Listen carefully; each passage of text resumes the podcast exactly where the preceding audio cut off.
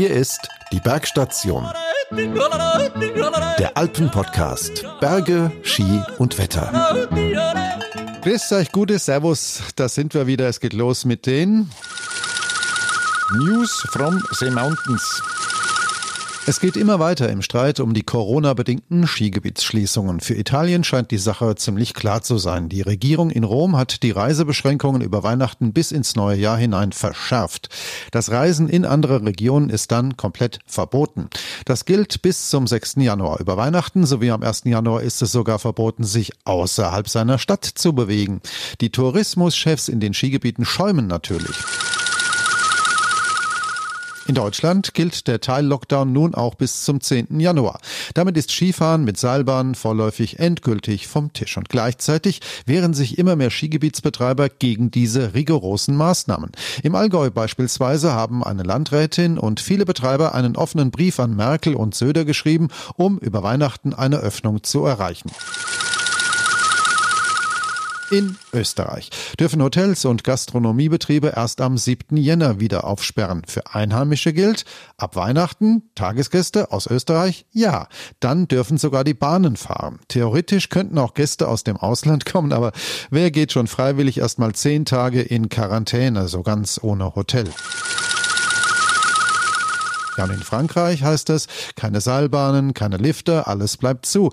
Die Skigebiete sind zwar offen, aber ohne Seilbahnbetrieb. Wie schon vor vier Wochen in diesem Podcast vermutet, wird der Winter wohl ein Tourenwinter. Naja, vorläufig. Ausnahme die Schweiz, die bleibt dabei. Alle Gebiete bleiben vorläufig offen. Über Weihnachten rechnet beispielsweise Verbier mit bis zu 45.000 Urlaubern. Allerdings sollen die Besucherzahlen begrenzt werden. Bei Überschreiten einer gewissen Zahl von Besuchern geht die Schranke an der Seilbahn runter. Das waren die News.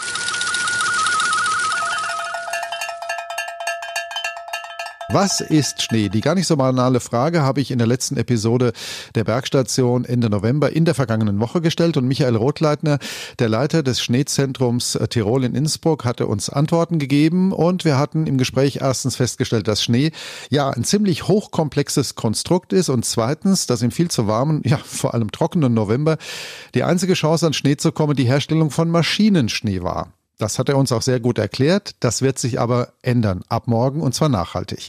In den alpinen Wetteraussichten deutet sich schon seit einer guten Woche an, dass Frau Holle in dieser Woche am Wochenende nun endlich mal ein bisschen in die Puschen kommt, vor allem südlich des Alpenhauptkamms. Was da kommt, das ist so massiv, dass ich heute den Mann in den Podcast eingeladen habe, der die nun anstehende Lage aus Sicht des Lawinenexperten beurteilen kann. Keiner kann es besser als Rudi Meyer, der Lawinator, seit 30 Jahren beim Lawinen Lawinenwarndienst in Tirol und er ist der international anerkannte und führende Lawinenexperte. Herr Mayer, die Wettermodelle rudern heute Nachmittag zwar so ein bisschen zurück, aber sie bleiben bei Niederschlagssummen jenseits der 300 Millimeter in den Belloneser Dolomiten um Cortina und auch in Osttirol, auch in den Tauern. Da kann es einem schon ein bisschen Angst und Bang werden. Geht es Ihnen auch so? Also ich gehe meinen 31. Winter mhm. in der Beurteilung der Lawinengefahr ich habe auch damals die Katastrophe von Galtür live miterlebt mhm. und klarerweise hat man da natürlich etwas Gänsehaut äh, als Prognostiker, als Lawinenexperte, wenn man weiß, was da auf einen zukommt. Und ähm, ich sage immer wieder, das Schlimme an dem Ganzen, das Schlimme, aber mhm. es ist realistisch, es ist so, das Einzige, was uns davor beschützen würde, wäre der Schneeausschalter. Und diesen Schneeausschalter haben wir nicht. Das heißt, wir müssen uns jetzt überlegen, wie wir mit diesen Mengen an Neuschnee umgehen und wie wir äh, das irgendwo realisieren und äh, umsetzen können. Alle unsere Partner sind informiert, mhm. die wissen das, aber trotzdem, man muss einfach äh, damit rechnen, es kommt knüppeldick. Mhm. Es ist ja ziemlich schwierig zu beurteilen im Moment noch, wo letztlich die Grenze liegt, an der die flüssige in die feste Phase übergeht. Je weiter westlich, desto mehr Schnee. Aber jenseits, denke ich mal, der 1500 Meter muss man im Moment durchgehend von Schneefall ausgehen. Und diese Schneemassen, die fallen ja jetzt häufig auf apere Böden, vor allem auf den Südhängen. Wie lange werden die denn da liegen bleiben? Muss man bei solch großen Mengen mit der Selbstauslösung ja auch größerer Lawinen bis ins Tal runter rechnen? Ja, solche äh, Situationen jetzt zu Winterbeginn, praktisch, es ist ja Anfang Dezember, ist Winterbeginn, die führen dann natürlich bei solchen massiven Schneemengen zu multiplen Problemen, zu vielfachen Problemen. Auf mhm. der einen Seite genau das Richtige, auf aperen Böden, die ja jetzt durch äh, den schönen Spätherbst noch warm sind. Da haben wir sicher das Problem jetzt von Gleitschnelllawinen, Osttirol, Südtirol wird es sicher be betreffen, dass dann diese extremen Neuschneemengen auf den noch warmen Böden abrutschen werden. Das nächste ist sicher auch zum Teil Naschschnellerinnen. Und was man auch nicht vergessen darf, in den hochalpinen Lagen, so überhalb 2500, 3000 mhm. Meter schattseitig, dass der Schnee vom September, Oktober, vor allem vom Oktober liegen geblieben. Da haben wir zum Teil extreme äh, Umwandlungen mhm. gehabt, da haben wir schon Schwachschichten, auch da kommt noch Schnee dazu. Also das führt dazu, dass man wirklich, ehrlich gesagt, multiple Lawinenprobleme haben, die eigentlich nur von einem Experten zu beurteilen sind und auch für den ist es schwierig. Nun wird ja einen Teil dieser Schneefälle über den Alpenhauptkamm hinüberschaffen. Östlich einer Linie kann man sagen, Davos, Brick werden die einschlägigen Täler nördlich des Alpenhauptkamms auch eine ordentliche Packung abbekommen. Für das hintere Ötztal rechnen die Modelle bis Montagmorgen mit bis zu 200 Millimeter Niederschlag. Dito auch fürs Pitztal. Auch entlang der Zillertaler wird es bis zu zwei Meter abladen können. Was bedeutet das für die Lawinensituation in diesen Bereichen in der kommenden Woche? Ja, also diese enormen Neuschneemengen. Ich bin selber ein Mensch aus den Bergen. Ich bin geboren und aufgewachsen im Stubetal und sitze momentan im Stubetal, was ja auch davon betroffen ist und weiß genau, wie sich sowas auswirkt. Also das hat sicher gravierende Auswirkungen. Äh, vor allem ist jetzt nicht mehr die Frage, wo wir reden über den Skitourismus, mhm. weil auf der einen Seite alle Lifte sind ohnehin geschlossen, alle Skigebiete. Auf der anderen Seite wird das Wetter so schlecht werden und vor allem der Wind so stürmisch, dass extrem wenige Leute abseits der Pisten oder irgendwo im Skitourenbereich unterwegs sind. Das heißt, das Problem derzeit, so wie sie das abzeichnet, und es wird so kommen, das konzentriert sich jetzt auch auf den Bereich der Infrastruktur.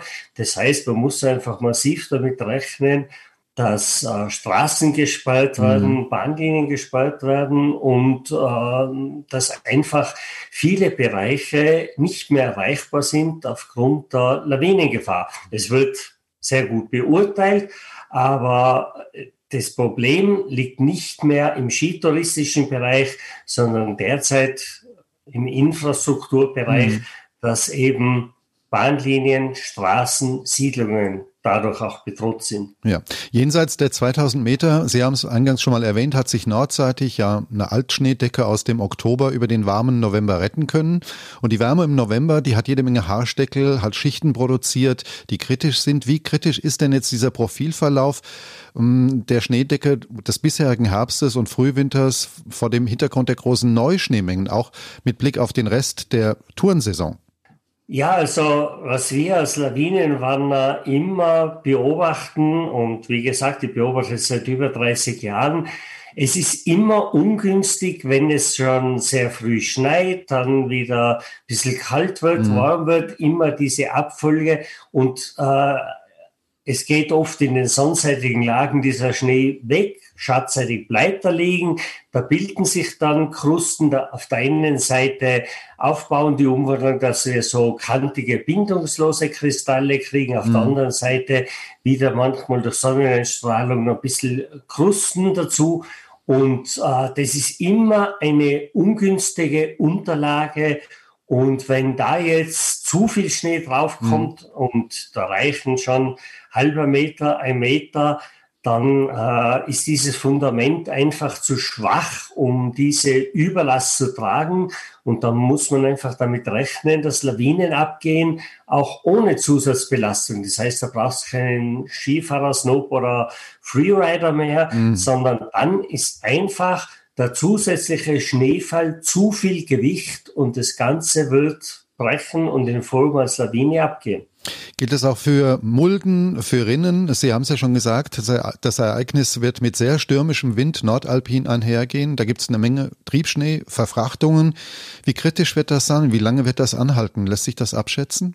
Äh, das Einzige, was man immer zum Bezug äh, zur Lawinegefahr sagen kann, wie gesagt, ich war ja Galtür 99 schon dabei, äh, Im Unterschied jetzt zum Beispiel zu Corona, Lawinengefahr ist immer etwas, was sich in Tagen abspielt. Mhm. Das heißt, das äh, läuft ab innerhalb von zwei, drei, vier Tagen und ab Montag schaut es ja schon wieder aus nach Wetterbesserung. Das heißt, das wird jetzt ein Problem sein, was vor allem ab morgen Freitag bis Montag akut sein wird und wenn dann die Wetterentwicklung äh, etwas günstiger ist, äh, wird sich das äh, wieder relativ schnell beruhigen. Lawinengefahr, das ist nie sowas, was sich äh, abspielt, dass das eben über Monate so gefährlich bleibt. Mhm. Das sind mehrere Tage. Die Tage, die können wir aber inzwischen als Lawinenexperten sehr gut erfassen, sehr gut vorhersagen. Die sind inzwischen vorhergesagt.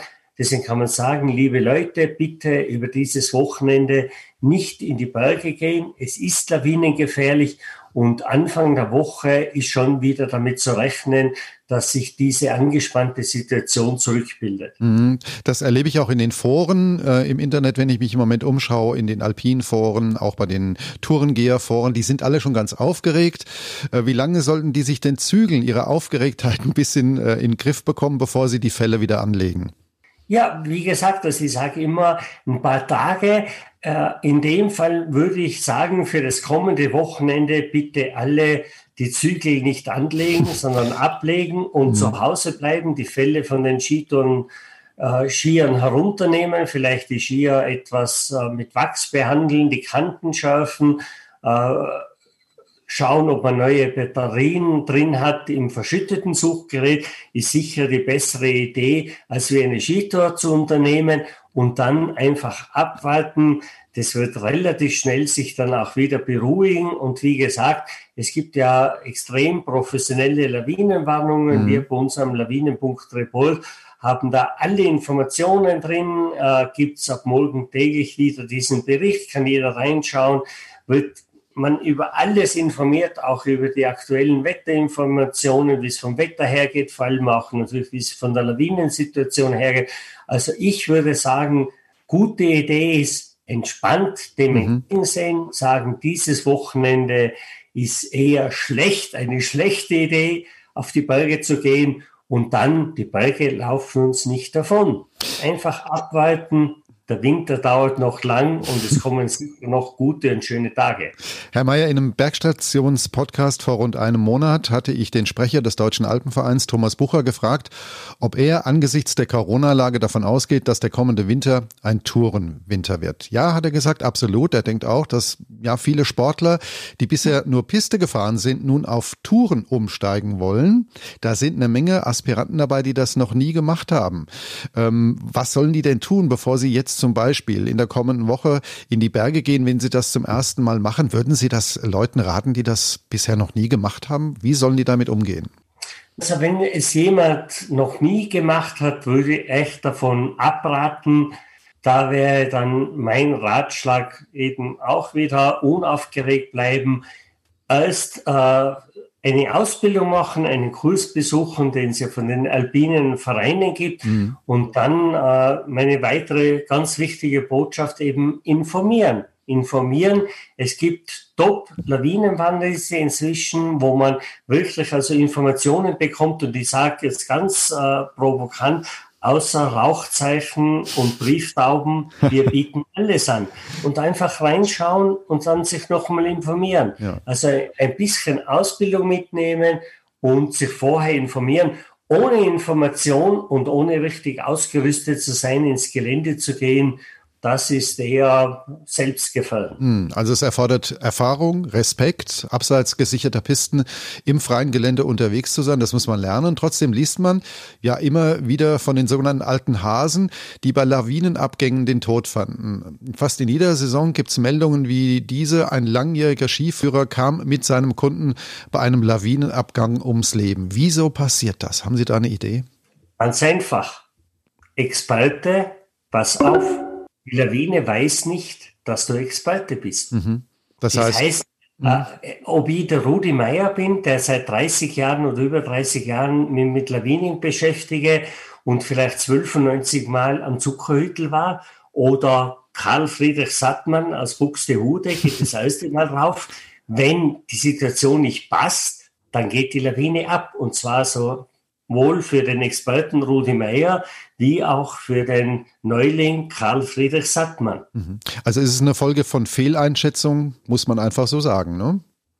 Ja, Fehleinschätzungen und, und zum Teil auch, äh, dass sich Experten einfach zu sicher fühlen und meinen, sie haben das im Griff und weil sie schon so oft waren und weil, und das nützt nichts, wenn die Situation nicht passt und die Schneedecke entsprechend störanfällig ist, dann gilt es für alle mhm. quer durch. Das gilt vom abwärts vom Bundespräsidenten bis zur kleinsten äh, Sekretärin. Mhm. Das gilt für alle. Das, das, das, heißt, man kann die Situation nicht dadurch erleichtern, dass man sagt, hey, äh, meine, die Lawine kennt mir nicht. Wenn, wenn, wenn irgendwas nicht passt, dann wie man so schön sagt, dann kracht's. Dann und geht's. ganz egal, ob du dann ein Experte bist ja. oder das erste Mal unterwegs ist. Das heißt, ich vergleiche das immer ein bisschen mit dem Autoverkehr.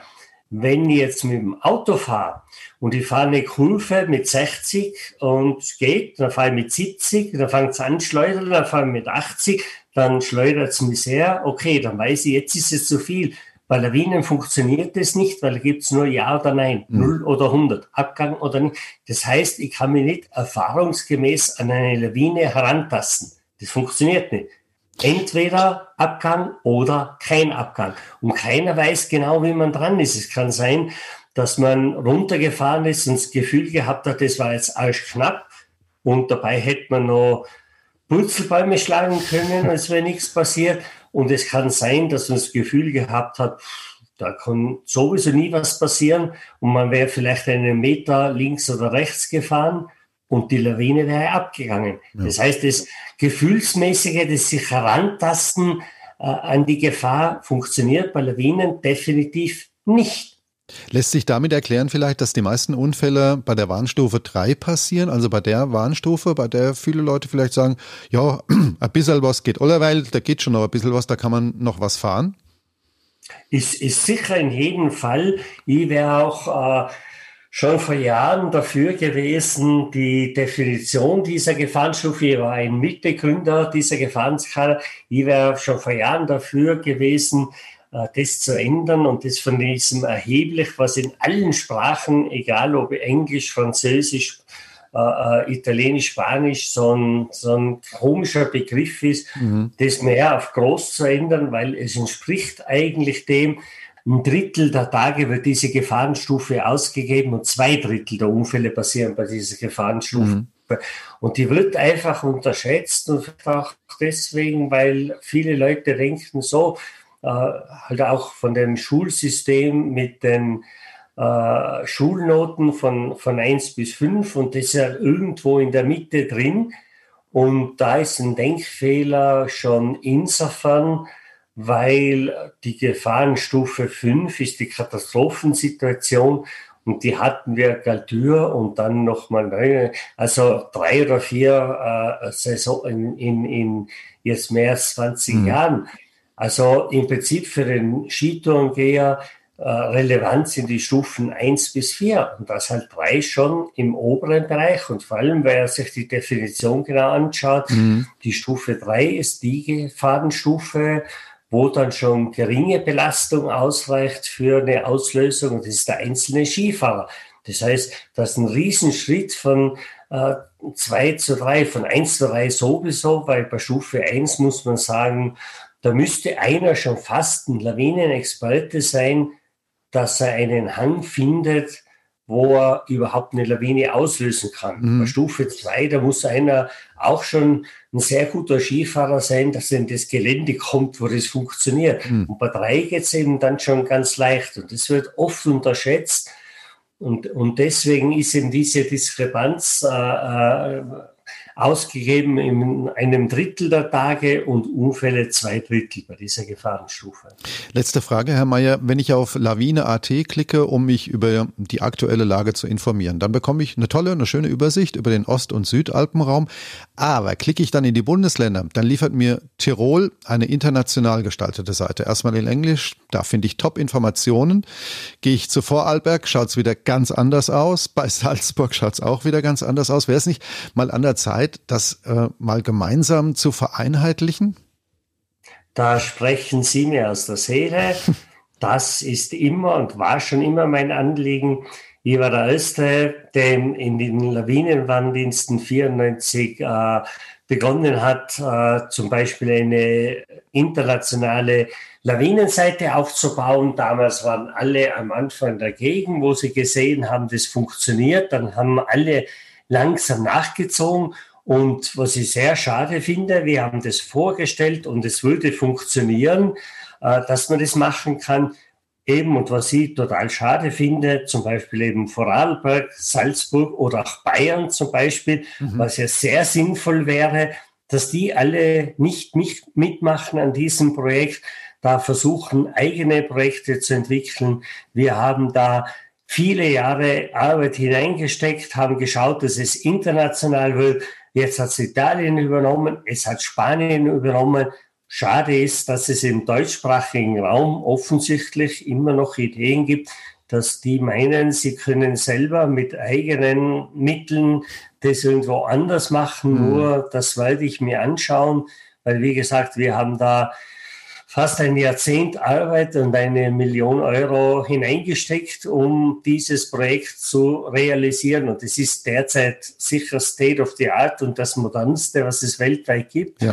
Und ja, es ist einfach schade, wenn, wenn da andere Länder nicht mitmachen, gerade auch Bayern. Aber wie gesagt, man kann niemanden zu seinem Glück zwingen und dann sollen die selber mal schauen, was sie da hinkriegen. Da drücke ich Ihnen die Daumen, dass Sie dieses dicke Brett noch gebohrt bekommen. Wir bekommen am Wochenende eine richtige Schneebombe. Die kommt aus Süden, strömt gegen die Alpen, wird im Süden sehr, sehr viel Schnee bringen, auch im Norden noch eine ganze Menge. Und ich habe darüber gesprochen mit Rudi Meyer, dem Lavinator, dem Lawinenexperten schlechthin vom Lawinenwarndienst Tirol, der jetzt gerade seinen 31. Winter als international führender Lawinenexperte begleitet. Vielen Dank für das Gespräch und vielen Dank für die tollen Informationen. Danke auch und wie gesagt, ich wünsche allen, schaut's rein bei uns beim Lawinenreport, da kriegt ihr mehrsprachig die perfekten Informationen und ich wünsche allen trotzdem trotz aller derzeitigen Probleme einen schönen Winter und vor allem keine Probleme mit Lawinen. Und dazu sind wir als Lawinenwandel da und werden euch weiter begleiten und perfekt informieren. Tja, jetzt steht uns erstmal die weiße Schneebombe ins Haus, die es von Süden her ordentlich krachen lassen wird. In Lagen oberhalb 2000 Meter wird es ganz sicher heftig in den Südalpen, in Osttirol und Kärnten einwintern. Wie es da runter ausschaut, das hängt davon ab, wie kalt die Luft ist, die das vor einer Woche schon angekündigte Genua-Tief gegen diese Berge drückt. Mit Stand heute, Donnerstag, 14 Uhr, rudern die Wettermodelle in Sachen Niederschlagssummen bis Anfang kommender Woche schon wieder ein bisschen zurück. War noch zu Beginn der Woche von bis zu 400 100 Millimetern in ganz extremen Staulagen die Rede, Stichwort Selanevea. So geht das jetzt runter auf 250 Millimeter oder weniger was immer noch eine Menge Wasser bzw. Schnee bedeutet. Über den Alpenhauptkamm hinweg hupfen dann auch etwas geringere Mengen. Für das hintere Ötztal sind aber immer noch mehr als, naja, 100, sagen wir vielleicht auch mal 150 Zentimeter locker drin. Das gilt auch für die Zillertaler Nordseite ebenso wie für die Tauern. Weiter westlich wird es ja auch ein bisschen mehr als Kosmetik. Das Unterengadin kann sich mit Stand heute auch noch über einen guten Meter freuen.